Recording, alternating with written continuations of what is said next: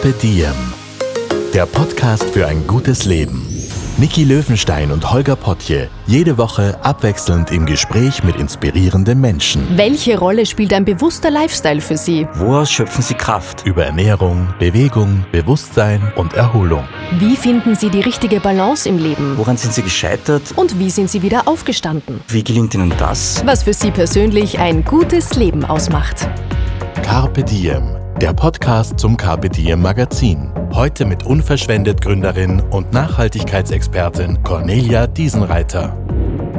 Verschwendung ist das Problem, Kochen die Lösung. Der Biopionier Sonnentor möchte mit seinen innovativen Produktideen nicht nur die richtige Würze auf unsere Teller bringen, sondern auch das Bewusstsein für einen achtsamen Umgang mit Lebensmitteln fördern. Aus diesem Grund präsentiert Sonnentor auch die heutige Folge zum Thema Zero Waste.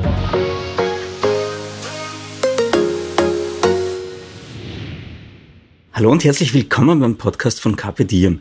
Wir sind heute am Schwendermarkt in Wien. Da hat unser heutiger Gast nämlich einen Marktstand bezogen und verkauft hat seine Produkte. Das Unternehmen von ihr und ihrem Bruder sorgt dafür, dass weniger Obst und Gemüse weggeworfen wird. Sie verwandeln überschüssiges Obst und Gemüse und Kräuter in Marmeladen, Sirups, Chutneys, eingelegtes. Fällt dir noch was ein?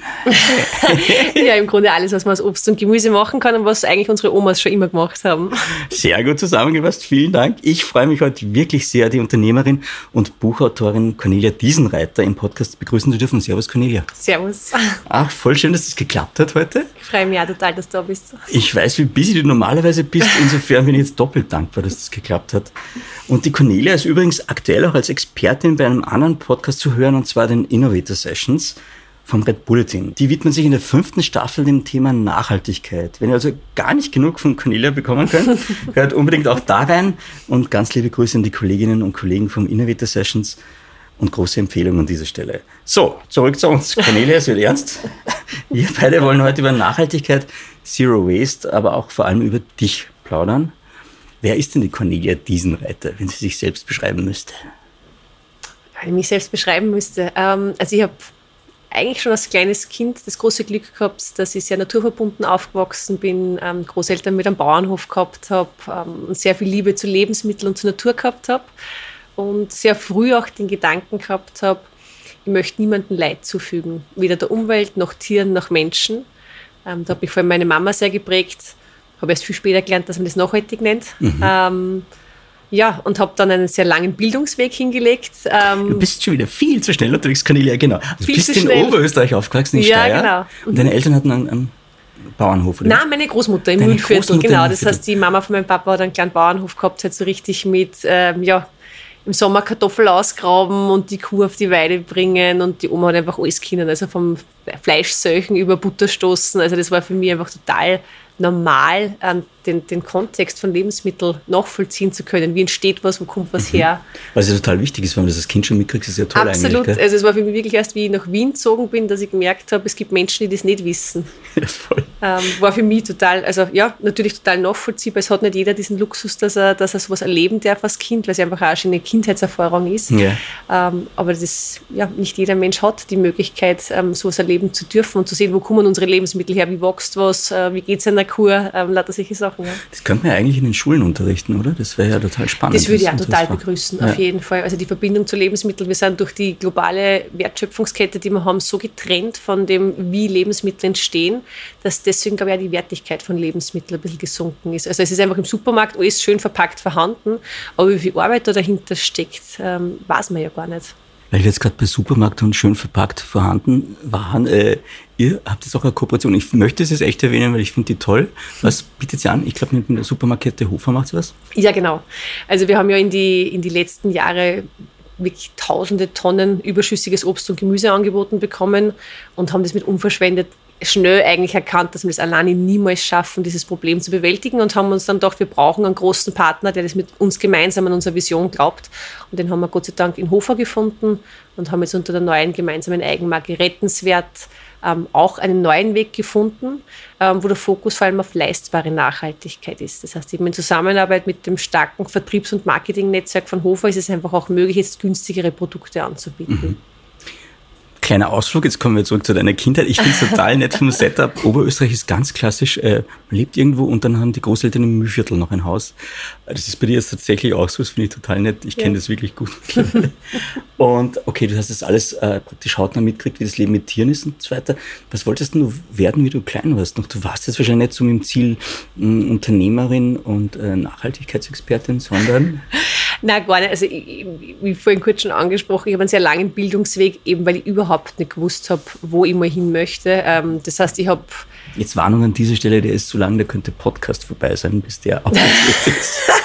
Oder du führst es schnell zusammen? Äh, ich fasse es ganz schnell zusammen. Ja. Ähm, ich wollte eigentlich Köchin werden, habe dafür das Tourismuskolleg noch im Gymnasium gemacht. Aber das heißt, gedacht, du bist Köchin worden dann, oder? Genau. Also okay. ich habe die Ausbildung auch fertig gemacht, habe dann bei den Pflichtpraktikern schnell gemerkt, ich habe ein zu romantisches Bild von dem Beruf gehabt. Also das ist einfach nicht das, wie man selber daheim in der Küche und da geht es um Geschmack und man hört da im, übrigens im Hintergrund unseren Koch manchmal ein bisschen klackern, der was gerade einen Kuchen für Geburtstagsfeier morgen vorbereitet. Wollen wir jetzt auch nochmal erwähnen, wir sitzen jetzt genau eigentlich im Headquarter von uns. Ja, genau. Am Marktstand. Marktstand den, 18 am Schwendemarkt. Ja, genau. Voll, da hat alles begonnen. Hinten in der Küche habe ich selbst unter Schweiß und Tränen die ersten 32.000 Gläser eingekocht. Ah, wirklich? Ja, genau. Und okay, jetzt wow. ist es halt ja Jetzt ist mittlerweile die Produktion ausgelagert, wir haben ein Büro, wir haben ein großes Lager, aber der Marktstand wird für immer mein Herzstück bleiben. Das hast du in unserem Vorgespräch auch schon erwähnt, genau. Also das wird so immer die Homebase bleiben. Absolut, ja. Okay, ich habe wieder mal einen kleinen Abschweifer genommen. Kommen wir zurück. Genau, Köchin habe ich dann gemerkt, ja, ist, ist, habe ich zu romantisches Bild gehabt davon. Aber du ähm, kochst gerne an sich. Ich liebe Kochen. Also ich finde generell, Arbeiten mit Lebensmitteln hat so was Schönes und ich bin also sehr sozial geprägt beim Essen. Also Essen war bei uns in der Familie immer was Gemeinsames. Ähm, und, und deswegen hat es einfach sehr viele positive Emotionen für mich, ähm, Essen, Essen zu verarbeiten, gemeinsam mhm. Essen, Geschmäcker auszutesten. Genau. Ja, habe dann ähm, Recht und Wirtschaft in Salzburg studiert. Das ist aber, aber, im ersten Moment ein großer Sprung von. von ein großer Sprung, ja. ja, absolut. Also eben, wie gesagt, also da war ich relativ planlos. Also in der Phase mhm. habe ich echt noch nicht wirklich gewusst, wo ich mal hin möchte mhm. und habe einfach gedacht, naja, Wirtschaftliches hat mich interessiert. Mhm. Ähm, gehe halt einmal den Weg. Ähm, habe aber dann in dem Studium recht schnell gemerkt, warum die Nachhaltigkeit, also warum es überhaupt Probleme gibt und warum wir die Nachhaltigkeit brauchen, weil ich in dem Rechts- und Wirtschaftsstudium, glaube ich, nie ein Wort darüber gehört habe, ähm, was denn das mit der Umwelt macht oder was soziale Arbeitsbedingungen werden. Aber alles auf Gewinnmaximierung, Effizienzsteigerung und da war man dann eigentlich relativ schnell klar, mit dem kann ich mich nicht identifizieren. Mhm. Ähm, habe aber damals mir schon gedacht, Wirtschaften muss doch auch möglich sein, ohne dass man der Umwelt oder den Menschen Schaden zufügt. Mhm. Und bin dann deshalb an die BOKU, an die Universität für Bodenkultur in Wien gegangen und habe dort das komplette Kontrastprogramm gemacht und habe Umwelt- und Bioressourcenmanagement studiert. Was dann das andere Extrem war, da war noch so der Gedanke, Geld ist böse, Konzerne sind böse, mit Nachhaltigkeit darf man kein Geld machen. Ähm, das ist sowieso also so gegen das System, gegen die Konzerne, wo ich mir dann gedacht habe, das kann es jetzt eigentlich auch nicht sein. Ja? Also es muss doch möglich sein, dass man das alles vereinen kann. Und habe dann das große Glück gehabt, dass ich in London noch ähm, Design and Innovation for Sustainability studieren habe dürfen. Das muss es bitte erklären. Das, ja, ich weiß, das ist ein bisschen, ja, also das klingt jetzt fancy, als es tatsächlich ist vielleicht, ähm, obwohl es das Studium in Österreich tatsächlich noch nicht gibt, bis heute nicht. nicht. Ähm, da geht es um nachhaltiges Produktdesign, mhm. aber nicht im Sinne von, wie schaut das Produkt aus, sondern wie kann ich ressourcenschonend ein Produkt designen. Das heißt, dass zum Beispiel beim Prozess von der Produktion weniger Ressourcen mhm. verbraucht werden oder dass es Menschen dabei unterstützt, generell weniger Ressourcen zu verbrauchen. Das heißt, da geht es auch um Transparenz dann irgendwo im Prozess. Unter anderem auch, aber zum Beispiel auch, wie ich schauen kann, wo muss ich was produzieren, mhm. damit es faire Bedingungen hat. Wie kann ich weniger Wasser oder Plastik in der Verpackung verbrauchen und solche Dinge. Also wirklich zu schauen, wie kann man ressourcenschonend Innovationen, Produkte oder auch Dienstleistungen gestalten, damit sie nachhaltig sind. Und die Studien gibt es in Österreich überhaupt noch nicht? Also zu meinem Wissensstand nicht. Ich meine, es könnte jetzt sein, okay. dass ich natürlich was da in den letzten ja. Jahren kriege natürlich nicht alles mit. Ähm, aber mir wäre es nicht bekannt. Und du hast in London studiert oder wo warst du? In, in London war das dann, okay. genau, ja. Klingt jetzt auch nicht so schlecht. Ich muss, mag Na, London auch sehr gern, aber... Ist eine tolle Lebenserfahrung äh, gewesen. Und ich, ich, muss ja sagen, ich liebe Studieren, weil ich mag wissenschaftlich fundiertes Wissen. Mhm. Also mir ist es total wichtig, dass wenn man irgendwas behauptet, dass es einfach auch wissenschaftlich fundiert ist, dass man das ähm, mit Zahlen, Daten, Fakten hinterlegen mhm. kann. Und ich glaube, ich hätte am liebsten für immer studiert. ähm, ja, aber habe dann halt eben einen sehr einprägsamen Moment im Studium gehabt. Bitte mach du die Einleitung für den ähm. die ich mir da wunderschön aufgeschrieben habe. Ja, sehr gut. Nein, erzähl mal, was war denn so der Auslöser? Ähm, ne, ich habe generell in London dann das Konzept Zero Waste kennengelernt, mhm. 2012. Ähm, also Zero Waste heißt im Grunde auch Reduce, Reuse, Recycle. Also wie kann man schauen, dass weniger Müll entsteht? Natürlich Best-Case-Szenario, dass null Müll entsteht, aber eben, dass man das so gut wie möglich reduziert und habe dann da ein Praktikum machen dürfen. Mhm und habe dann dabei eine Restmüllanalyse mitgemacht. Ähm, da ist einfach ein Truck mit 1,5 Tonnen Restmüll vor uns ausgeleert worden. Wir haben Sicherheitshandschuhe angezogen und dann haben wir uns da durchgewühlt und haben einmal geschaut, was schmeißen Menschen weg. Und von den 1,5 Tonnen waren dann am Schluss 400 Kilo Lebensmittelabfälle.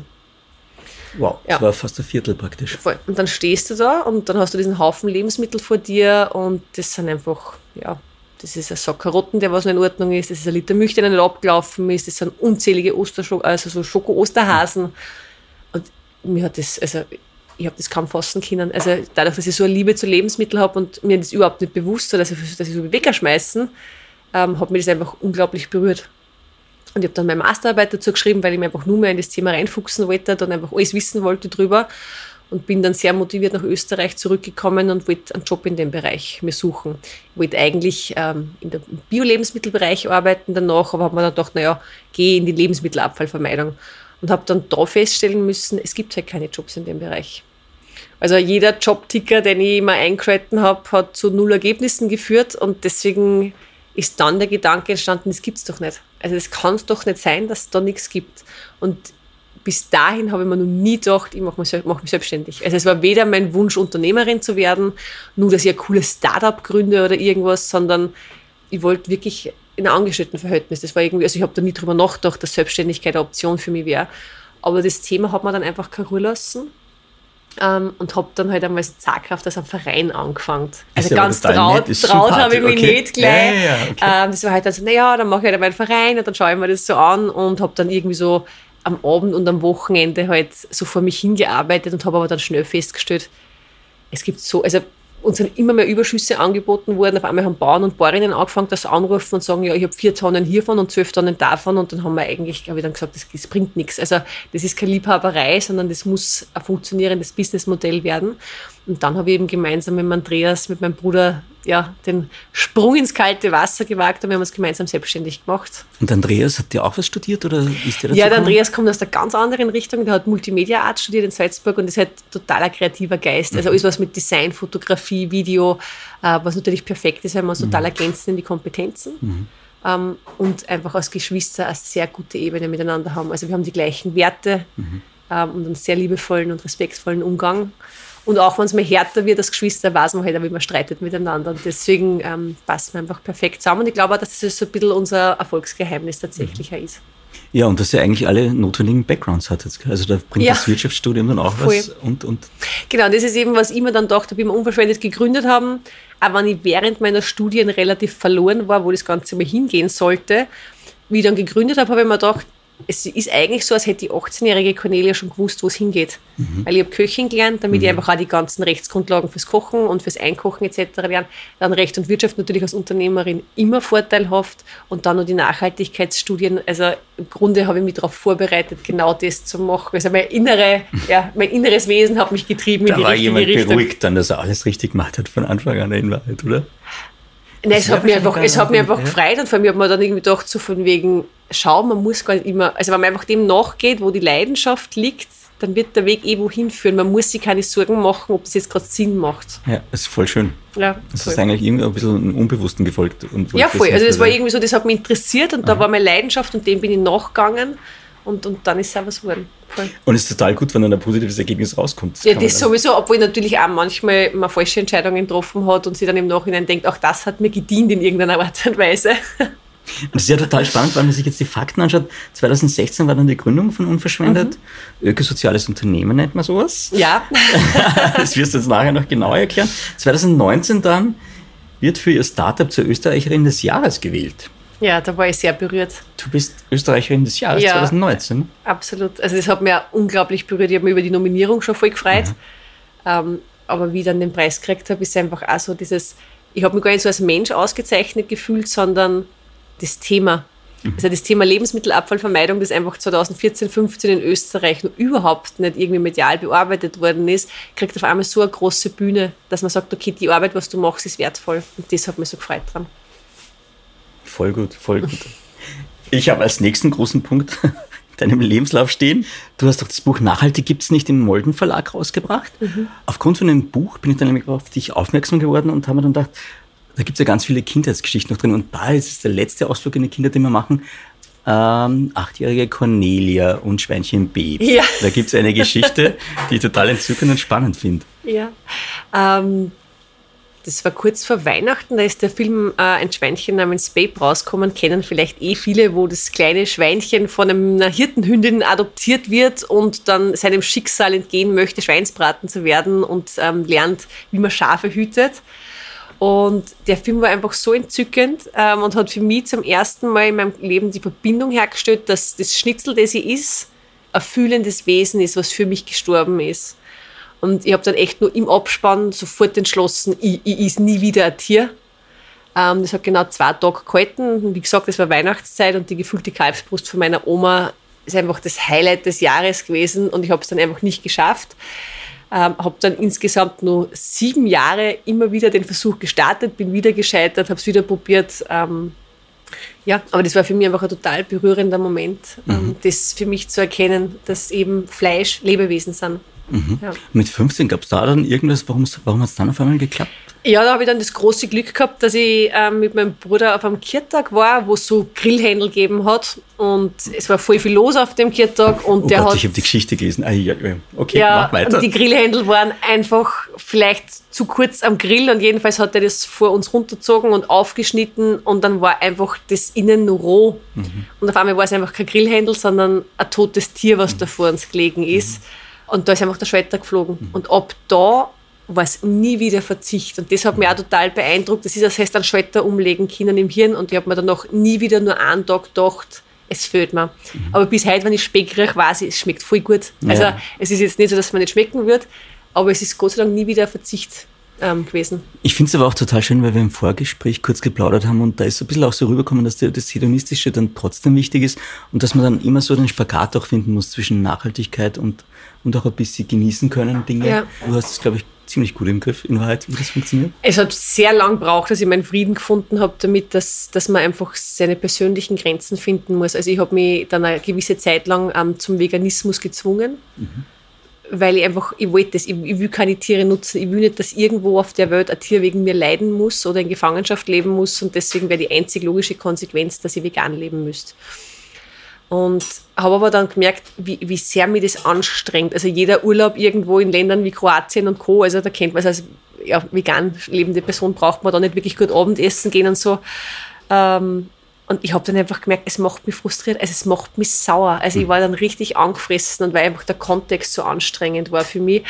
Ähm, und bin dann immer wieder zurückgefallen, war dann auf mich selber sauer. In dem Moment habe mir gedacht, du musst doch mit genug Willensstärke schafft man doch solche Dinge. Bis ich dann irgendwann eingesehen habe, es ist absolut in Ordnung.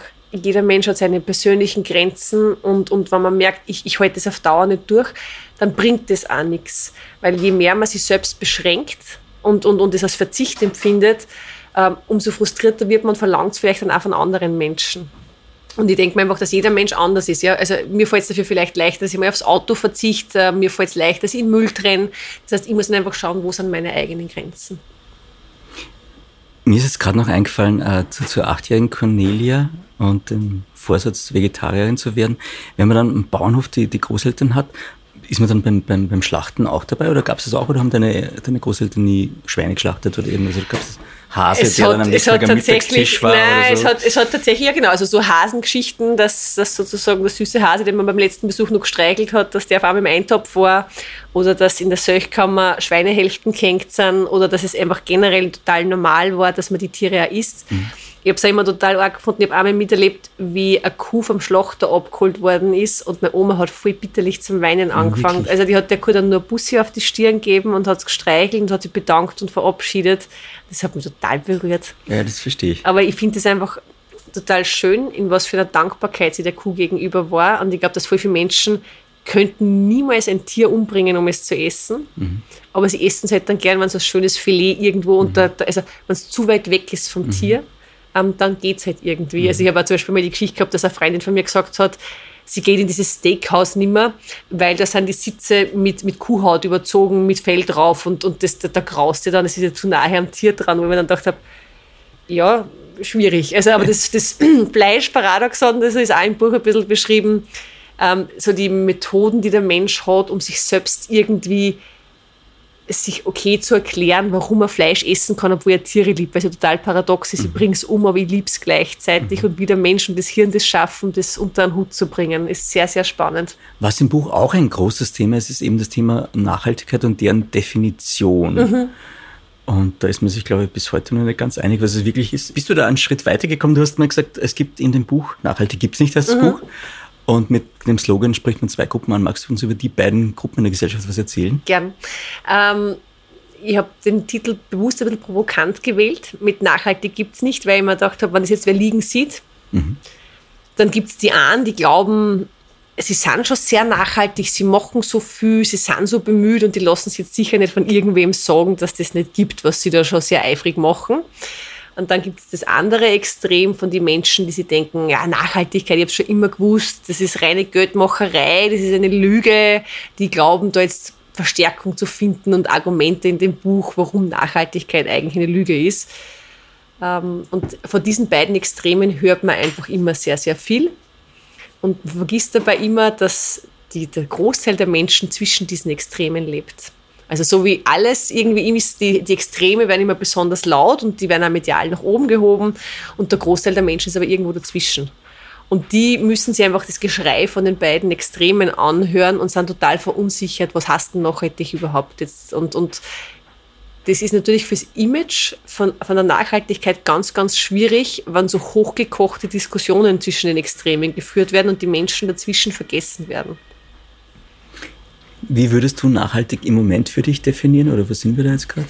Ähm, also was mir sehr geholfen hat, war das ähm, Drei-Säulen-Modell der Nachhaltigkeit. Weil Bitte wenn man, ja sehr gerne, ähm, wenn, man nachhaltig, wenn man an Nachhaltigkeit denkt, dann denken viele Menschen sofort an Umweltschutz und Klimaschutz und Artenschutz und solche Dinge. Das ist aber jetzt nur die ökologische Säule der Nachhaltigkeit. Und es gibt eben noch zwei andere, das sind die soziale und die ökonomische. Bei der sozialen steht der Mensch im Mittelpunkt. Das ist zum Beispiel faire Bezahlung, keine Kinderarbeit, Frieden.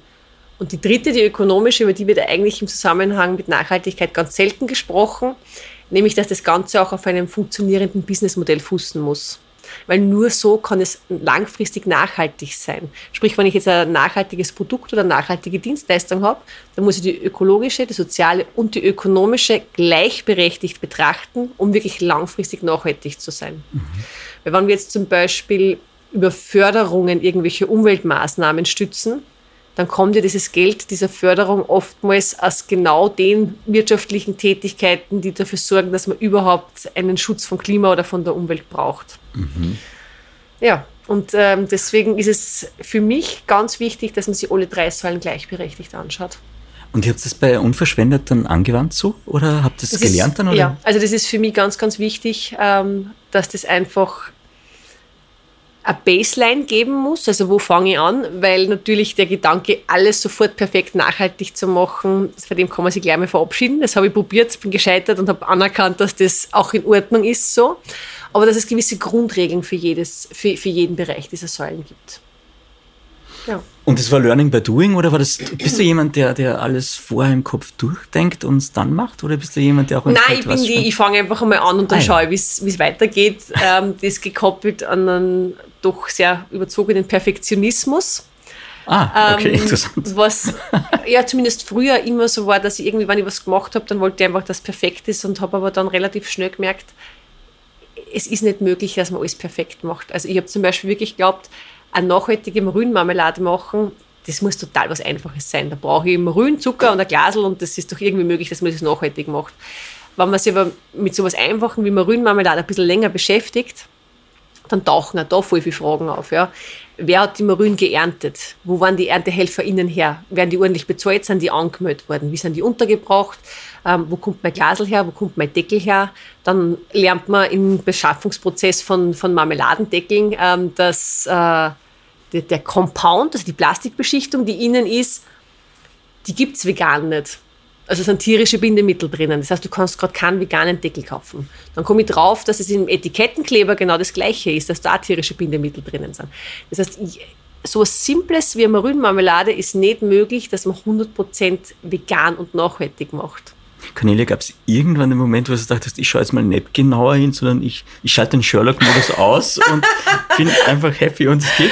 Weil man kommt ja vom Hundertsten ins Tausendste so wahrscheinlich. Nein, das war irgendwie so mein Anspruch ja, immer. Also ich wollte wollt einfach unbedingt, dass das so ist. Ja. Und erst das Scheitern an dieser Aufgabe hat mir dann wirklich vermittelt, Perfektionismus darf nicht mein Anspruch sein, weil mhm. sonst würde ich niemals am Markt kommen mit dem Produkt. Sonst wird sich auch nie was ändern. Genau. Oder? Und dann muss man halt mit was anfangen, was jetzt nicht 100% perfekt ist, mhm. aber man fängt einmal an wo und dann kann man eh immer noch verbessern und mit dem ähm, ja, fahre ich jetzt eigentlich ganz gut, muss ich sagen. Natürlich ist es manchmal so, ah ja, das könnte doch besser sein und dann muss man, ähm, aber ich merke ja, je, je mehr wir wachsen und je mehr Umsatz wir machen, also auch die ökonomische Seite der Nachhaltigkeit, umso mehr Raum habe ich auch die anderen zu stärken und zu verbessern. Und das ist einfach das, wo ich, wo ich weiß, das ist ein Prozess. Und das habe ich für mich generell gelernt. Nachhaltigkeit ist kein Endzustand, sondern es ist ein Prozess. Und da werden noch ganz viele Fehler passieren und da werden auch noch falsche Entscheidungen getroffen, mhm. sowohl in der, in der Wirtschaft als auch in der Politik. Ähm, man braucht sich nur Elektroautos anschauen. Da hat man angefangen, weil man sich dachte, man muss mal irgendwo anfangen und dann sind die ersten Probleme entstanden mit, ähm, ja, keine Ahnung, äh, Entsorgungsthematik von den Akkus. Und natürlich war es nicht perfekt, aber man muss mal irgendwo anfangen. Und manche Menschen haben dann so dieses, dann, dann geht das schief und man weiß dann nicht, was man mit den Akkus und dann ist es jetzt irgendwie die Bestätigung, das, das funktioniert eh alles nicht und dann wird es total verteufelt und niedergemacht und das finde ich halt total schade, weil mhm. wenn niemand anfängt mit irgendwas und was ausprobiert, dann werden wir immer so bleiben, wie wir mhm. sind und deswegen ist auch Scheitern und eine gute Fehlerkultur ein ganz ein wesentlicher Aspekt von der Nachhaltigkeit. Finde ich jetzt total wichtig auch, dass du das sagst. Ich habe jetzt einen Moment so das Bild von mir gehabt von Du bist ein bisschen der Steve Jobs der Marillenmarmelade, du bist der Apple. in dem das Design dann auch noch perfekt ist und wir sind jetzt ein schön, schönes Bild eigentlich, ja. Und das ins Tun kommen kommt bei uns im Podcast auch immer wieder ganz oft vor von Leuten, mit denen wir reden, die in irgendwas Erfolg haben, die einfach gesagt haben, ey, einfach loslegen und machen und dann schauen, wie es damit zurechtkommt. Ja, absolut. Also wenn ich mir alleine vorstelle, wie, wie da jetzt eben auf dem Markt schon zum, zum Einkochen angefangen habe, ich habe ja keine Ahnung gehabt von Prozessoptimierung, Lebensmittelproduktion. Also wenn man gelernte Köchin ist, heißt es noch lange mhm. nicht, dass man tausende Gläser in der Woche produzieren kann. Ähm, und Aber hast du, sicher hat es da auch dunkle Momente gegeben und Angst? Na, absolut. So, also einfach also, wo, wo man sich denkt, wie, wie kann sich das alles ausgehen mhm. irgendwann tatsächlich? Und das war einfach dann schon was, wo ich mir gedacht habe, man lernt unglaublich viel und unglaublich schnell. Und das hat mir einfach so Spaß gemacht daran. Also ich merke einfach auch total in der Arbeit, mein Haupttreiber ist Lernen. Mhm. Das einfach habe ich auch gemerkt, weil ich so gerne studiert habe. Mhm. Aber Neues kennenlernen ist halt einfach in der Selbstständigkeit immanent. Also du lernst ständig dazu und es, es, es ist ja eine total schöne Entwicklung in der Persönlichkeit, im Charakter. Also ich habe gemerkt, dass ich, dass ich viel geduldiger geworden bin mit mir selbst und da mit gewissen Dingen, weil es einfach länger braucht oder dass eben was nicht perfekt ist oder ähm, wie man auch mit Niederschlägen umgeht, wie man resilienter wird als Mensch. Also Tipps, wie wird man resilienter? ich glaube eben, indem man diese, ja, diese Trauertäler, die was sich auftun, ähm, durchgeht und merkt, es passiert nichts. Mhm. Also, also dieser Satz, auch das geht vorbei, ähm, ist, ist was Wichtiges. Mhm. Und ich glaube, dass man da sowieso nur durchkommt, wenn in einem das Feuer der Leidenschaft brennt. Also wenn man einen Sinn hat in dem, was man macht und der Liebe dafür, dann durchschreitet man das und dann lernt man auch total viel, weil man sich einfach auseinandersetzen muss damit und, und einfach auch merkt, es geht sich nicht alles aus. Der Tag wird nicht länger, mhm. man hat nicht mehr Zeit und irgendwann muss man das dann akzeptieren. Und das ist ein sehr harter Lernprozess, der was mir sehr schwer gefallen ist, ähm, wo aber jetzt merke, was für eine Bereicherung das jetzt für mich ist. Mhm. Ich glaube, es ist ja auch total selten, dass das, also ganz wenig Menschen haben, haben das Glück tatsächlich, in einem Bereich zu arbeiten, der sie auch glücklich macht ja. und irgendwas gibt. Für ja. das bin ich ja absolut dankbar. Also das ist für mich, ähm, erstens einmal kann ich was arbeiten, was Sinn macht für mich, was mir Spaß macht, wo ich viel lernen kann. Ähm, dann natürlich der schöne Aspekt, dass ich es gemeinsam mit meinem Bruder mache. Das heißt, dass einfach auch der soziale, der soziale Bereich total abgedeckt ist, weil ich einfach einen guten Austausch habe und bin eigentlich jeden Tag dankbar für das, was ich erleben darf. Magst du kurz erklären, was unverschwendet jetzt alles umfasst? Also was bietet ihr alles an und habt ihr dann, wie es dann losgelegt habt, auch so Marktforschung betrieben in Sachen, was macht die Konkurrenz? Gibt es da Leute, die schon so weit sind? Habt ihr mhm. auch Vorbilder gehabt? Gab es da was?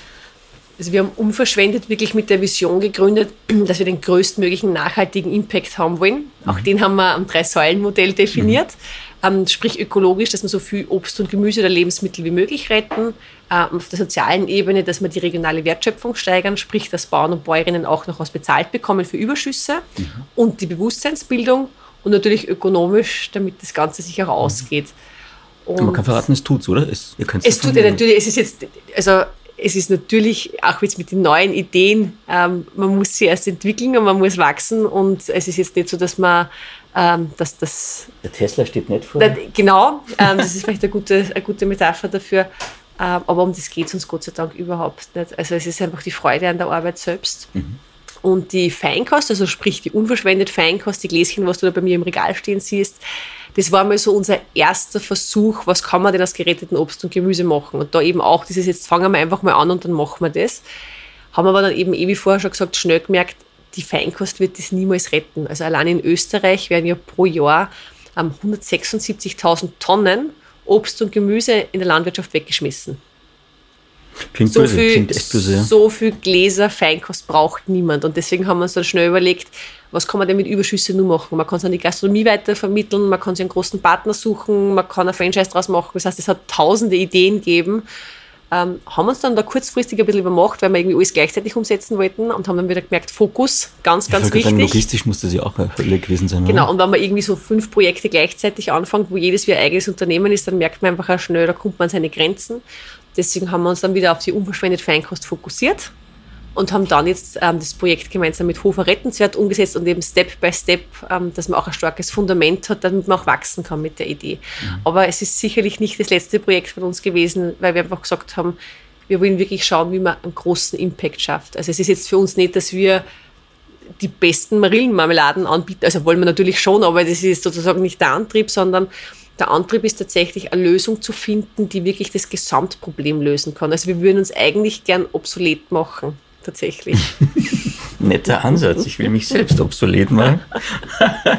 Wird das gelingen, glaubst du, eines Tages? Oder? Ähm, es ist vielleicht eher eine Vision, hm. die in meiner Lebzeit nicht zu erreichen ist, aber ich hoffe, dass wir die Weichen so stellen können und so viel Bewusstsein schaffen können, dass gerettet neben Bio und fair und regional mhm. ein Segment ist, das total akzeptiert und anerkannt ist. Du hast nichts übrig für Lebensmittelverschwendung? Genau wie wir. Wenn doch mal was übrig bleibt, gibt es die Gewürzmischung Das Beste für Reste von Sonnentor. Unser Rezepttipp für dich: eine köstliche Restepfanne. Einfach zwei Teile Gemüsereste und einen Teil Getreidereste in der Pfanne rösten, übrig gebliebene Nüsse oder Samen als Topping verwenden und nach Belieben mit Beste für Reste würzen. Hol dir weitere Rezeptideen und Inspiration für deine Resteküche unter www.sonnentor.com/resteküche. Stichwort Weichenstellen. Ähm, in deinem Buch kommt auch der Club of Rome vor. Mhm. Und sein berühmt, mittlerweile berühmter Bericht, 50 Jahre alt, äh, die Grenzen des Wachstums. Genau, und das Ziel des Club of Rome ist es, sich für lebenswerte zukünftige Existenzbedingungen einzusetzen. Die Erkenntnisse, die aus dem Bericht sind, die fasst du da auch zusammen in deinem Buch und ich fand es total spannend, weil jetzt sind es 50 Jahre später mhm. und wenn wir dann irgendwie eine Note vergeben müssten, wäre es, glaube ich, nicht genügend. Leider, ja. Mhm. Genau, und da steht nämlich schon drin, damals 1972, natürliche Ressourcen sind begrenzt, lokales Handeln hat globale Auswirkungen. Dann sagst du noch, alle unsere Handlungen haben noch lange nach dem Ende unserer Lebenszeit Auswirkungen auf den Planeten und die zukünftigen Generationen. Und ich glaube, das ist so ein Grundproblem jetzt auch ein bisschen Generationenkonflikt vielleicht auch schon bei uns, weil, weil die junge Generation das quasi ausbaden muss, äh, mhm. äh, weil die Ältere nicht drauf geschaut hat, wo die Probleme sind. Oder es war einfach, auch kein, ich weiß es nicht, vielleicht war es auch in der Zeit überhaupt kein Thema, ja?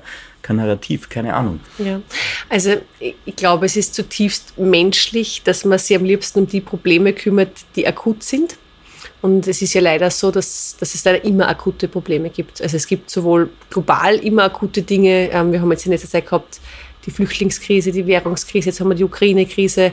Ähm, und neben den großen globalen Krisen hat man dann noch seine persönlichen Probleme. Und irgendwann, glaube ich, hat der Mensch sein Pensum an, wie viele Probleme kann ich ertragen, ähm, erreicht.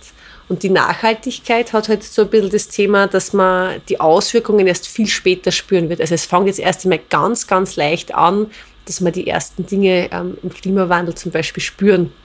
Und dadurch ist es ein Problem, das wir immer wieder zur Seiten schirmen, weil wir uns denken, ich habe akut wichtigere Probleme. Und das Problem bei der Nachhaltigkeit ist aber, dass wir es irgendwann nicht mehr rückgängig machen können. Das heißt, man müsste Handlungen setzen, obwohl ich selbst vielleicht gar nicht mehr die positiven äh, mhm. Wirkungen davon spüren kann, sondern erst die Generationen nach mir. Und so sind wir aber nicht programmiert, so scheint es. Na, absolut. Also ich glaube auch, dass der Mensch da ähm, ja, einfach sehr kurzfristig geprägt ist, um was er sich kümmert. Und ich glaube auch, dass man nur eine gewisse Kapazität generell hat, sich mit Problemen und Themen auseinanderzusetzen. Also ich glaube, es ist total schwierig. Ich habe mir das für mich selbst da lange überlegt. Ich habe der Nachhaltigkeit mein Leben gewidmet. Also das ist mein absolutes Herzensthema und das mache ich auch beruflich und bin ja privat total dahinter. Aber ich bin ja total privilegiert. Also ich habe das große Glück, dass ich Eltern gehabt habe, die was mich im Studium finanziell unterstützt haben und ich habe mich damit beschäftigen können. Man kann nicht von einem Menschen, der in einem ganz anderen sozialen Kontext geboren wurde, ähm, das Gleiche erwarten. Eine alleinerziehende Mutter von drei Kindern, ähm, die hat nicht die Zeit und die Kapazitäten verständlicherweise, um sich im selben Ausmaß mit dieser höchst komplexen Thematik auseinanderzusetzen. Und deswegen kann ich sie dann nicht ja, schämen und mit moralischen Zeigefinger auf sie deuten, weil sie das nicht verstanden hat und nicht dementsprechend handelt. Und das ist, glaube ich, auch so ein Problem, dass es ein sehr komplexes Thema ist, generell Nachhaltigkeit, vor allem auch die Klimakrise ein sehr komplexes Thema ist und das medial auch leider immer wieder so dargestellt wird, als gäbe es unterschiedliche Standpunkte. Das macht mir immer ja richtig wütend, muss ich eigentlich sagen. Erklär mal. Ähm, es gibt gewisse Dinge wie zum Beispiel den Klimawandel, der laut aktuellem Stand der Wissenschaft wissenschaftlich belegt ist.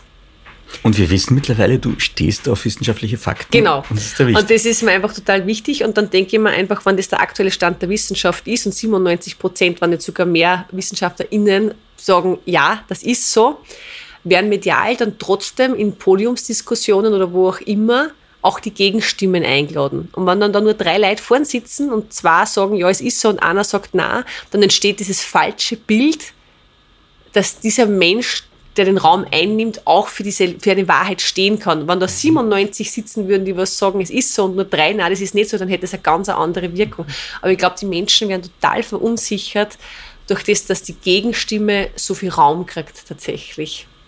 Das ist total spannend, weil da gibt es auch Studien über soziale Medien, wo dann gesagt wird, äh, dass praktisch Fakten gegen Meinungen ausgetauscht ja, werden leider. durch Social Media. Absolut, ja. Und das natürlich eine Gesellschaft komplett verändert auch. Also das heißt natürlich eh die Nachhaltigkeit nicht das einzige das Problem. Es gibt ja diesen ähm, den Mount Stupid, den Dunninger-Kruger-Effekt, kennst du vielleicht? Nein, ähm, erzähl mal, klingt ja total spannend. Ist einer meiner Lieblingseffekte, äh, ähm, dass es leider mittlerweile so ist, dass je mehr ich über etwas weiß, umso demütiger werde ich, dass ich nichts weiß. Das ist so ein bisschen die Grundaussage, dass vor allem Menschen, die was sich sehr wenig mit einem Thema beschäftigt haben, sehr früh glauben, dass sie Experte oder Expertin sind. Das heißt, ich habe jetzt einen Artikel drüber gelesen und habe dann kurz das Gefühl, ich weiß viel drüber.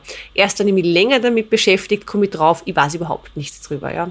Und deswegen haben wir ganz viele Menschen, die in sozialen Medien sich ein kurzes Video anschauen oder im schlechtesten Fall nur irgendwo eine Headline lesen und dann glauben, sie haben es verstanden und in die Welt hinausgehen und das als Wahrheit ähm, präsentieren. Und da habe ich zum Beispiel vor kurzem eine Frau, ähm, die sich seit 40 Jahren mit Tomaten beschäftigt, hat gesagt, sie weiß nichts über Tomaten. Mhm. Und das ist halt leider das Problem, dass gerade Menschen, die was wissenschaftlich fundiert sich sehr viel mit einem Thema beschäftigen, die würden nie sagen, das ist so, sondern die sagen, ja, in diesem Kontext, mit diesen Parametern, die trauen sich nicht so selbstbewusst auftreten mhm. und am Tisch schauen und sagen, so ist das. Ähm, während dann leider eher populistische Menschen oder PolitikerInnen hingehen und sagen, ah, das ist genau so und das heißt die Wahrheit verkaufen und dann glaubt und dann wirkt es einfach viel stärker, weil sie die Wahrheit für sich in Anspruch nehmen, obwohl es nur eine Meinung ist, während die Wissenschaft sehr zaghaft formuliert und vielleicht nicht das notwendige Auftreten mitbringt. Selbstbewusstsein und Dummheit funktioniert in der Kommunikation Leider. ganz gut. Okay. Es, ist, also, es klingt ja auch nach einem Grundproblem, dass das einfach äh, an der Bildung gespart wurde, schon weiß ich wie viel Politikgenerationen jetzt auch in Österreich und so weiter. Und ja. das sind schon auch Auswirkungen, die man dann wahrscheinlich jetzt mitbekommt. Oder? Ja, aber man ertappt sie ja selbst. Also ich habe, wie, wie, wie über diesen Effekt äh, gelernt habe, zum ersten Mal habe ich mir gedacht, das stimmt total. Nur weil ich jetzt irgendwo ein, zwei Artikel drüber gelesen habe oder mal eine Dokumentation angeschaut habe über irgendwas, darf ich mich selbst nicht als Expertin vor anderen irgendwie so wegen, ja, nein, ich habe das und das gesehen und so ist das jetzt, sondern man muss schon, schon immer bedenken, wie komplex einfach Dinge sind. Und auch wenn man sich ein Leben lang mit was beschäftigt, dass man eigentlich immer noch nicht alles weiß. Und in dieser Demut sollte man eigentlich leben. Verstehe. Würdest du dich als Expertin für Marienmarmelade bezeichnen? Wahrscheinlich nicht, nein. Nein, also ich bin da wirklich vorsichtig. Ich habe es ja beim Buch, ähm, wie man da beim Klappentext war, dann habe ich gesagt, die Nachhaltigkeitsexpertin Cornelia Diesenreiter, habe ich gedacht, nein, um Gottes Willen, ich bin doch keine Expertin. Also ich habe in meinen kleinen Teilbereichen ein bisschen Wissen. Ähm, ja, aber das ist eben genau.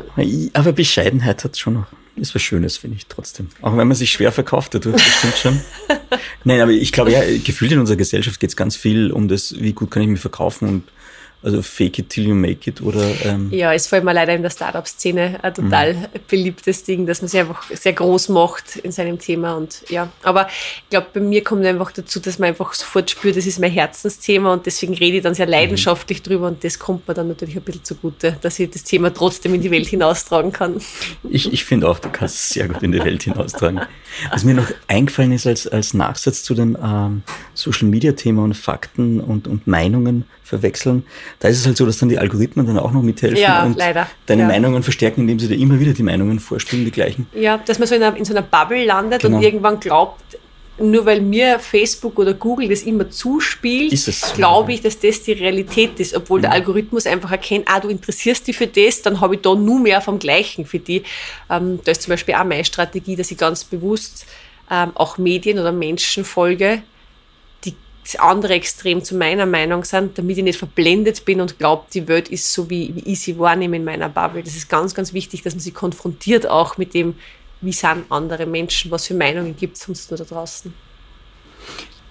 Insofern überfordert uns Social Media als Gesellschaft vielleicht? Sind wir dem noch nicht ganz gewachsen? Ich glaube, dass der Konsum sehr bewusst sein müsste und sehr reflektiert und das auch nichts ist, was man von jedem Menschen erwarten kann. Mhm. Und deswegen ist es für die reflektierten Menschen, glaube ich, eine totale Bereicherung. Also ich liebe alles, was Digitalisierung anbelangt. Alleine sei es äh, irgendwelche Restaurantvorschläge, die was man kriegt, basierend auf das und das oder Spotify, das man die besten Lieder. Also ich verstehe total, das, wie gut und es für den Alltag und für meine Lebensqualität sein kann. Ähm, glaube aber nicht, dass es für jeden gut ist und vor allem auch jungen Generationen sehr schwierig, einen bewussten Konsum zu haben. Mhm. Hast du das Gefühl, dass sich in, in den jungen Generationen da schon mehr tut? Also das ist ein Teil der Frage in Sachen Nachhaltigkeit. Leben die bewusster damit? Wachsen die damit auf mehr? Oder ist das auch so ein Klassenphänomen? Gewisse soziale Schichten kriegen das mehr mit. Wenn du jetzt arm bist, wahrscheinlich ist es viel schwieriger, das auch zu leben, dann klarerweise, ja. auch weil Lebensmittel teuer sind. Oder ich weiß nicht, sind sie teuer? Ich höre immer wieder mal beide Seiten. Ja, also ich glaube schon, dass es leider auch hier ist, dass es ein bisschen diese Bubble ist von sozialen Schichten. Also mhm. wer, wer geht denn dann auf die Straße und, und wer, wer, wer schreit laut? Ähm, ich finde es sehr gut. Ich finde es gut, dass die Fridays for Future Bewegung da sehr viel vorangebracht hat. Man hat es ja auch in den Wahlergebnissen auf, auf EU-Ebene und so gesehen, dass sie das wirklich auch Kraft bekommen hätte. Es ist ja dann leider durch Corona wieder abgelöst worden. Ähm, was aber trotzdem immer so ein bisschen vergessen wird, was ich sehr spannend finde, ist, dass Armut eigentlich der größte Garant für Nachhaltigkeit ist. Also es gibt leider sehr viele Menschen, die gut verdienen, die sehr viel Nachhaltigkeit predigen, das auch gerne mal mit dem moralischen Zeigefinger, aber durch den Konsum, den sie haben und durch das Eigentum, das sie haben, viel weniger nachhaltig sind als irgendein ärmerer Mensch, der was vielleicht sogar Klimawandelleugner ist, der irgendwo im Gemeindebau wohnt und im Sommer maximal mit der U-Bahn auf die Donauinsel fährt. Also wenn man das vergleicht miteinander, ähm, hat man dann aber leider trotzdem oft dieses, dass gut verdienende Menschen dann manchmal ein bisschen despektierlich auf die anderen runterschauen. Und es hat dann für mich fast immer so ein bisschen dieses wie eine Verschwörungstheorie. Da gibt es auch dann die, die was schon erkannt haben, schauen hinab auf jene, die was es noch nicht wissen. Und in der Nachhaltigkeit hat leider auch diese Dynamik begonnen und die finde ich total gefährlich für die, Nach also für die mhm. Nachhaltigkeit generell niemand lässt sie durch Beschimpfungen zu einer positiven langfristigen Verhaltensänderung hinreißen. Und dieses ganze Flight-Shaming, was es gibt, oder dass Menschen mit einem SUV beschimpft werden, oder auch viele vegan lebende Menschen, die was auch eine missionierende Tätigkeit eingenommen haben, da frage ich mich dann immer, was glaubst du, was du damit erreichen wirst, wenn du den anderen beleidigst? Wer bewegt sie durch Beleidigung? Und das, mhm. das ist für mich was, wo ich mir immer denke, der Nachhaltigkeit wohnt die Freude, ihnen Gutes zu tun. Und die muss sie im Menschen entfachen, diese Freude, die was darin lebt. Weil ich glaube, wenn man was aus Freude macht und positive Erlebnisse hat, dann ist man ja viel eher bemüht, das zu verstärken, weil wir ja alle diesen Wunsch nach, nach positiven Emotionen haben. Ähm, negative Emotionen wie beschimpft werden, blocke ich ja sofort weg und werde alles dafür tun, um das wieder loszuwerden. Auch in Sachen Umweltschutz hat mal jemand gesagt in einem Gespräch, ich kann es natürlich niemand zuordnen, mit wem ich da geplaudert habe, dass man den Leuten wieder die Schönheit der Natur beibringen muss und zeigen muss. Also ja. du musst etwas lieben, ja, um es zu schützen. Um zu schützen. Ja, absolut. Der Meinung bin ich auf jeden Fall auch, ja. ja. Aber das ist gar nicht so easy, die Erkenntnis. Da müsste man schon mal länger drüber nachdenken, was das ja, wirklich voll. bedeutet dann. Ja. Und ich finde es auch immer so, also ich glaube, ich unterstelle es einmal, dass niemand möchte, dass die Eisbären aussterben oder niemand möchte, dass die Bienen aussterben. Ja? Und wenn ich dann aber an Menschen sage, ja, wegen, ja, wenn du jetzt mit dem Flugzeug wohin fliegst, dann bist du schuld, dass der Eisbär stirbt, ähm, dann weiß ich nicht, wo das hinführen soll. Ja? Mhm. Weil, dass ich zum Beispiel das Bedürfnis nach Urlaub und nach Erholung habe, das ist ja auch ein legitimes Bedürfnis. Und wenn dann irgendwer sagt, du bist schuld dran, dass das so sich negativ entwickelt, dann wird man es wegblocken. Mhm. Ja? Ist ja viel schöner, die, die Freude an, an, an Urlaub in der Heimat zum Beispiel zu entwickeln, ähm, jetzt nicht im patriotischen Sinne, sondern eher eben, ich mache keinen Langstreckenflug, sondern ich schaue, was kann ich bei mir in der Umgebung genießen. Und das ist einfach ähm, was, was ich finde, was ganz, ganz wichtig ist. Also, dass man positives Verstärken und Liebe und Leidenschaft für die Thematik ähm, verbreiten. Das wäre jetzt schon ein perfektes Schlusswort, aber wir sind ja nicht. Du wolltest mir nämlich noch was äh, erklären zu unverschwendet als, als Unternehmen und ökosoziale Idee. Was ist denn ökosoziale Ideen? Was, was kann man sich vorstellen unter ökosozialen Ideen? Also ein ökosoziales Unternehmen ist in meiner Definition ein Unternehmen, das sich bemüht, sowohl ökologische als auch soziale ähm, Ziele zu erreichen. Ähm, sprich Unternehmen, da denkt man eigentlich immer nur ans Wirtschaftliche, mhm. bei Nachhaltigkeit denkt man nur ans Ökologische und Soziale und mit dieser Wortkombination versuche ich das unter einen Hut zu bringen. Gibt es da, gibt's da viele Unternehmen schon, die so unterwegs sind? Merkt Gott sei Dank. Ja. Also ja, absolut. Ähm, ich bin total glücklich, dass so diese Entwicklung stattfindet, dass immer mehr Menschen dieses Sinnstiften in der Nachhaltigkeit auch sehen und ein Problem erkennen, genauso wie es ich bei der Lebensmittelabfallvermeidung ähm, gibt es immer wieder andere Menschen, die was sagen, ich kümmere mich um das Problem und ein tolles Unternehmen gründen und dann mit ihren Produkten oder Dienstleistungen einen Beitrag leisten. Und das auch immer mehr nachgefragt wird, angenommen wird und ich glaube, eine immer wichtigere Rolle einfach spielen wird in unserer Wirtschaft. Mhm. Nachhaltigkeit ist immer so, es sind so kleine Insellösungen, wo einfach jeder mal was ausprobiert und manche setzen sie dann durch und wachsen und, und können dann insgesamt einfach zum positiven Beitrag bei Wie sehr wird hm, Nachhaltigkeit als Begriff auch missbraucht? Also das ist, das ist leider auch was, was ich glaube, was für die Nachhaltigkeit einer der größten Hürden ist, ist, dass nachhaltig nicht gesetzlich definiert ist. Wenn jetzt zum Beispiel was Fair Trade ist oder wenn was Bio ist, dann gibt es genaue gesetzliche Standards, die eingehalten werden müssen. Nachhaltig ist einfach ein Wort, das jeder verwenden kann. Und deswegen wird es auch sehr oft missbräuchlich ähm, von manchen Unternehmen oder auch PolitikerInnen oder wem auch immer verwendet. Ähm, dann gibt es wieder einen Skandal. Also mhm. dann wird wieder irgendwas aufgedeckt. Und dann sind genau die, von denen wir vorher gesprochen haben, die was sagen, ja, Nachhaltigkeit ist eh alles eine Lüge, die fühlen sich dann wieder bestätigt. Und es sind einfach so traurige Dinge wie, dass irgendwo Naturkosmetik draufstehen darf und das ist kein geschützter Begriff, sprich heißt gar nichts und jeder kann sich draufschreiben. Ähm, irgendwer schreibt eco-friendly auf sein Produkt, ist auch nicht gesetzlich geschützt, aber KonsumentInnen glauben trotzdem, ah, schau, das ist nachhaltig, kaufe das.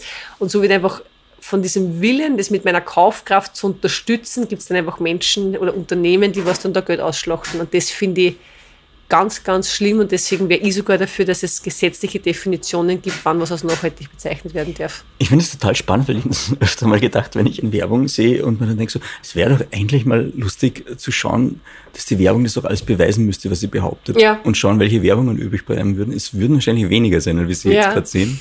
Es ist interessant, dass da überhaupt so da gibt es keine Normen, du kannst eigentlich erzählen, was du willst. Ja, voll. Und, und dann gibt es natürlich ja, viele Siegel, die, die, die, die am helfen. Ähm, was natürlich total wichtig ist, wenn man sich mal vorstellt, wie viele Produkte wir jeden Tag konsumieren, ist es unmöglich, sich über jedes einzelne Produkt zu informieren. Deswegen sind Siegel dann einfach eine gute Hilfe.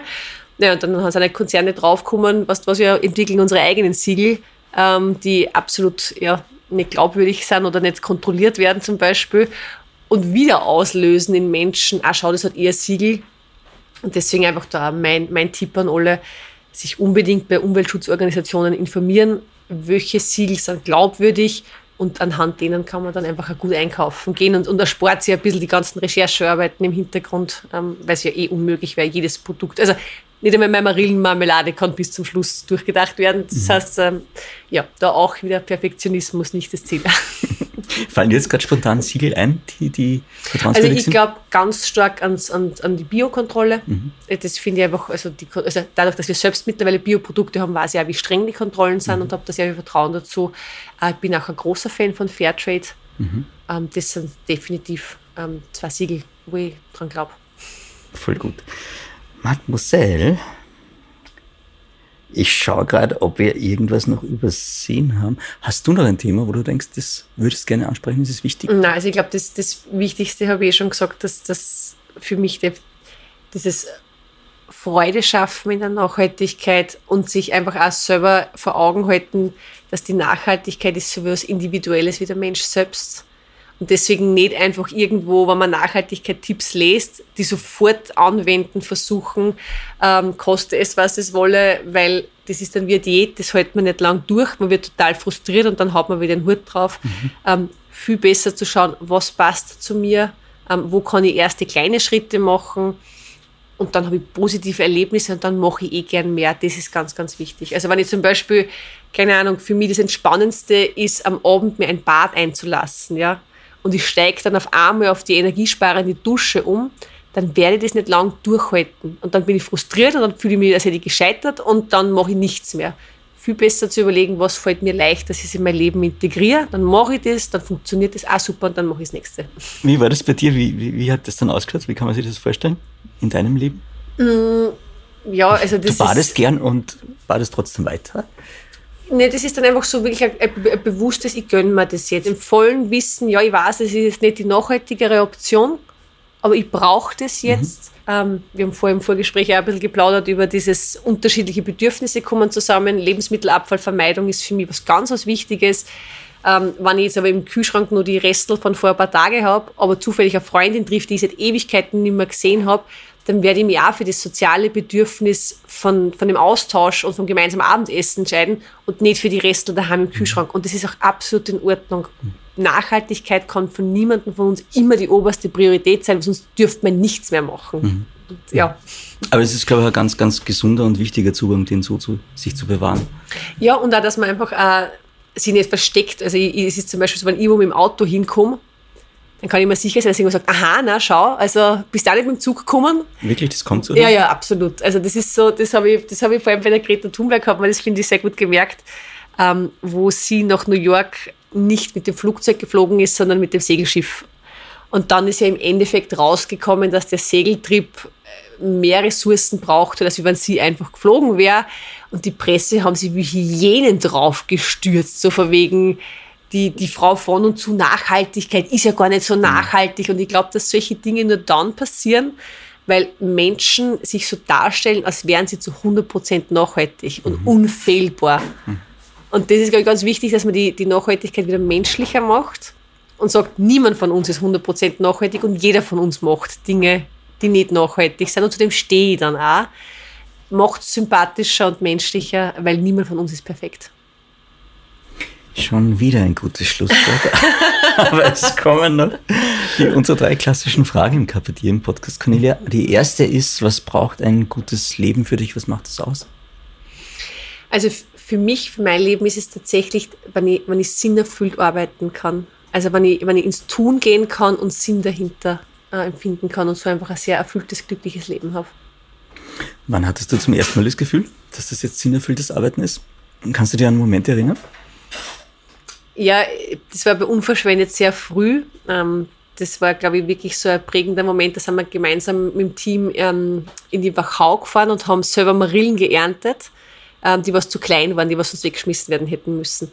Und dann habe ich es da zur Marmelade einkocht und wie das Glas dann zugeschraubt habe, habe ich mir gedacht, das ist dieser Moment, von, das haben wir gerettet, jetzt ist es da im Glas und, und ich habe das, also das, das hat schon was, äh, was Magisches und, und einfach das selbst sehen zu können, wie, wie man das einfach ja tonnenweise Obst und Gemüse rettet und ein Produkt draus macht und dann kriegt das auch noch wer geschenkt und freut sich voll drüber.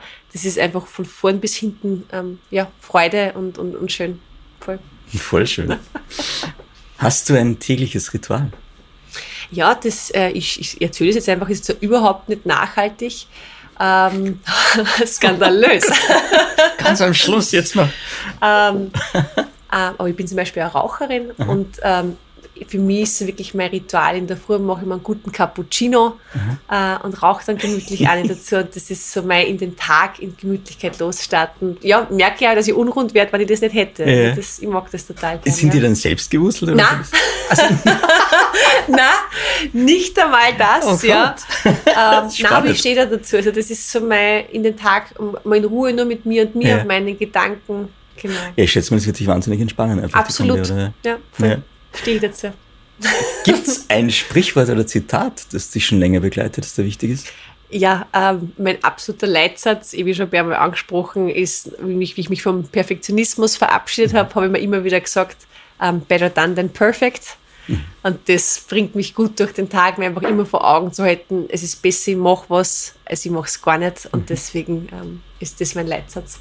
Ich glaube, das ist jetzt auch schon so ein bisschen das Thema durchgekommen. Also ins Tun kommen, haben jetzt auch schon viele andere Podcast-Gäste bei uns irgendwie angesprochen. Ganz, ganz wichtig, bevor man sich dann ewig lang den Kopf zerbricht, ob das gut ausgehen kann oder nicht, einfach mal probieren auch Dinge, oder? Ja, vor allem, ich habe wirklich gemerkt, manchmal habe ich mir bei gewissen Dingen gedacht, das plane ich jetzt ganz genau mal durch. Es kommt dann eh ganz anders.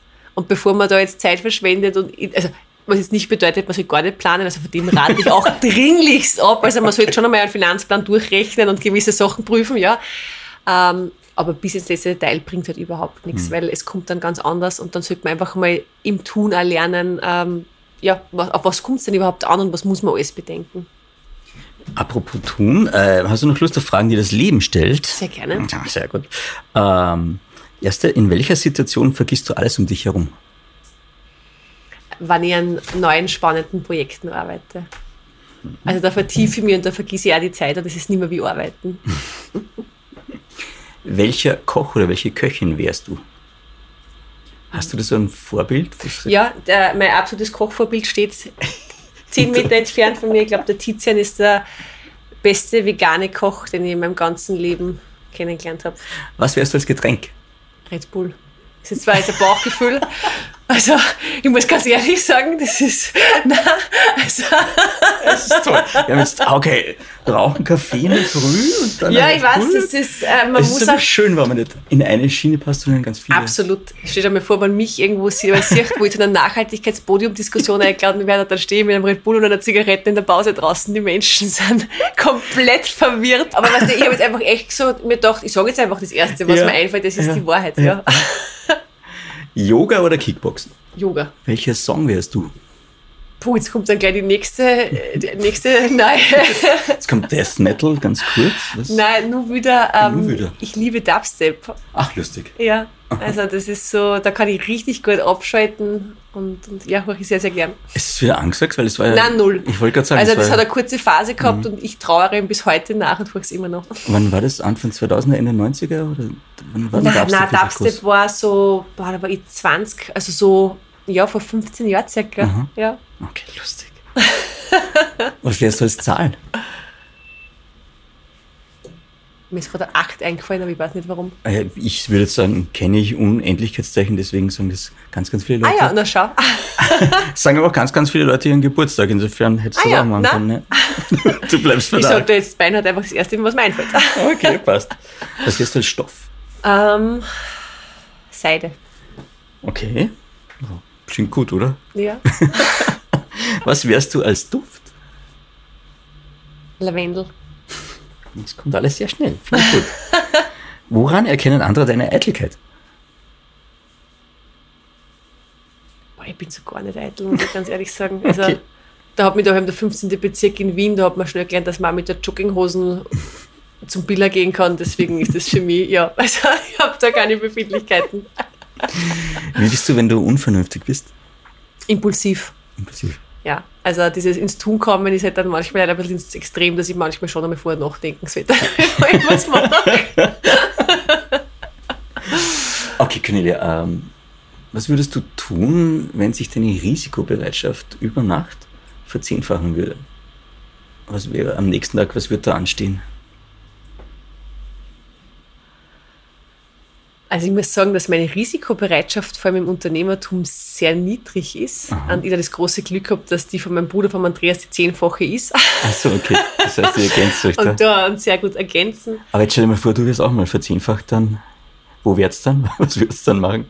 Und dann wird es uns wahrscheinlich nicht mehr geben. Also ich glaube, das Zusammenspiel von risikofreudig oder auch nicht ähm, ist eine ganz, ganz wichtige Kombination. Aber wenn ich risikofreudiger wäre, ähm, ich würde wahrscheinlich einfach doch ähm, gewisse größere Projekte schneller vorantreiben, vielleicht ein großes Investment einholen und das und das noch durchstarten. Ja, voll. Das ist mit Freizeit und Risikobereitschaft. Gibt es da irgendwas, wo es da schon lange ist, ah, das würde ich gerne mal machen, aber ich Nein, da bin ich wirklich so, wenn ich was machen will, dann mache ich es auch. Was würdest du tun, wenn du nicht müsstest? Sprich, du bist finanziell aus dem Schneider?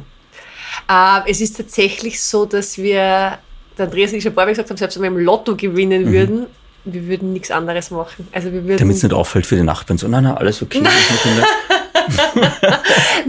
es wäre tatsächlich so, dass wir ähm, ja, unser Team vergrößern würden und eigentlich fast alles in die Vision reinstecken würden, weil es einfach so Spaß macht. Und das ist halt dann schon das Schöne, wenn du mit deinem Bruder gemeinsam irgendwo sitzt und dir denkst, ja, ähm, selbst wenn wir den Jackpot irgendwo knacken würden und finanziell total unabhängig werden, wir würden genau das Gleiche weitermachen. Cool, klingt gut. Wann hast du das letzte Mal getanzt? Das, das, ist, leider, das ist leider viel zu lang her. Ähm, das war vor eineinhalb Monaten. Aber würde ich gern wieder öfter machen, ja. Wo hast du das letzte Mal getanzt? Das ist ja total spannend jetzt. Ah, das war in einem Techno-Club in ah, ja. Wien. das ist mein Ausgleich. Es ist schön. Wie findet man die richtige Antwort? Eben wie es ich jetzt gerade mache, das, was im Bauch sich richtig anfühlt. Also du bist schon ein Mensch, der sehr auf den Bauch hört. Ja, voll. Okay.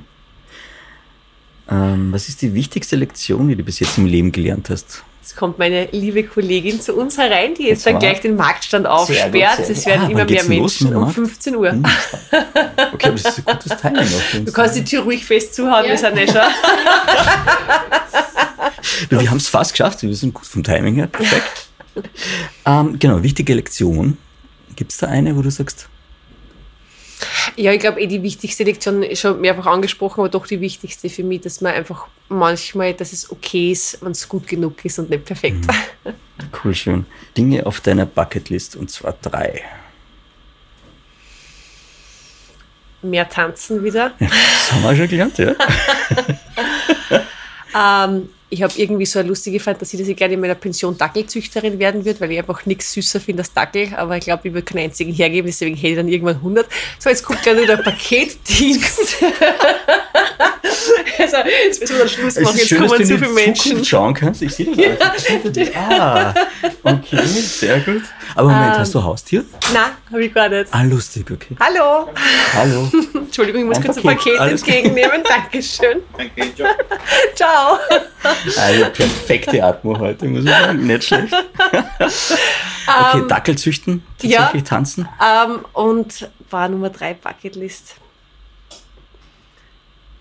ja, wieder doch vielleicht ähm, selber wieder mehr Zeit fürs Reisen haben. Ich habe das früher gern gemacht, habe jetzt gerade einfach nicht die, die Kapazitäten dafür mhm. freue mich aber drauf, doch noch viel von der Welt sehen zu dürfen. Und wo wird die erste Reise hingehen, wenn du es aussuchen kannst und alles wieder normal wäre? Ähm, ja, ganz klassisch. Ich finde Südostasien einfach sehr, sehr mhm. spannend. Mhm. Cool. Cornelia, vielen lieben Dank für deine Zeit. Vielen lieben Dank für die Gastfreundschaft. Das war wirklich, sehr gerne. wirklich, wirklich nett. Dankeschön. ich sage danke für das sehr nette Gespräch.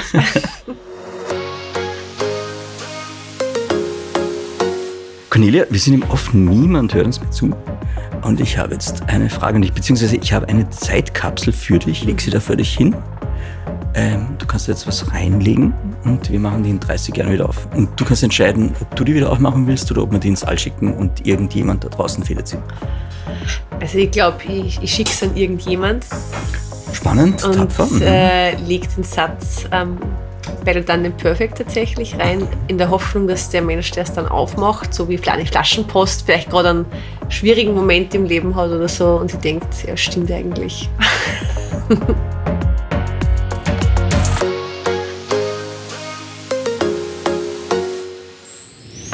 Mehr von Carpe Diem gibt es auf Soundcloud, Apple Podcasts, Google Play oder Spotify. Jetzt abonnieren und liken. Wir freuen uns über eure Kommentare und sind direkt über podcast.carpediem.live erreichbar. Das Carpe Diem Magazin erscheint alle zwei Monate. Besucht auch unsere Social Media Portale auf Facebook, Instagram und YouTube und unsere Website carpediem.live. Carpe Diem, der Podcast für ein gutes Leben. Nächste Woche Niki Löwenstein im Gespräch mit Autorin, Bloggerin und Buchhändlerin Petra Hartlieb in unserem Buchspecial zum Jahresende.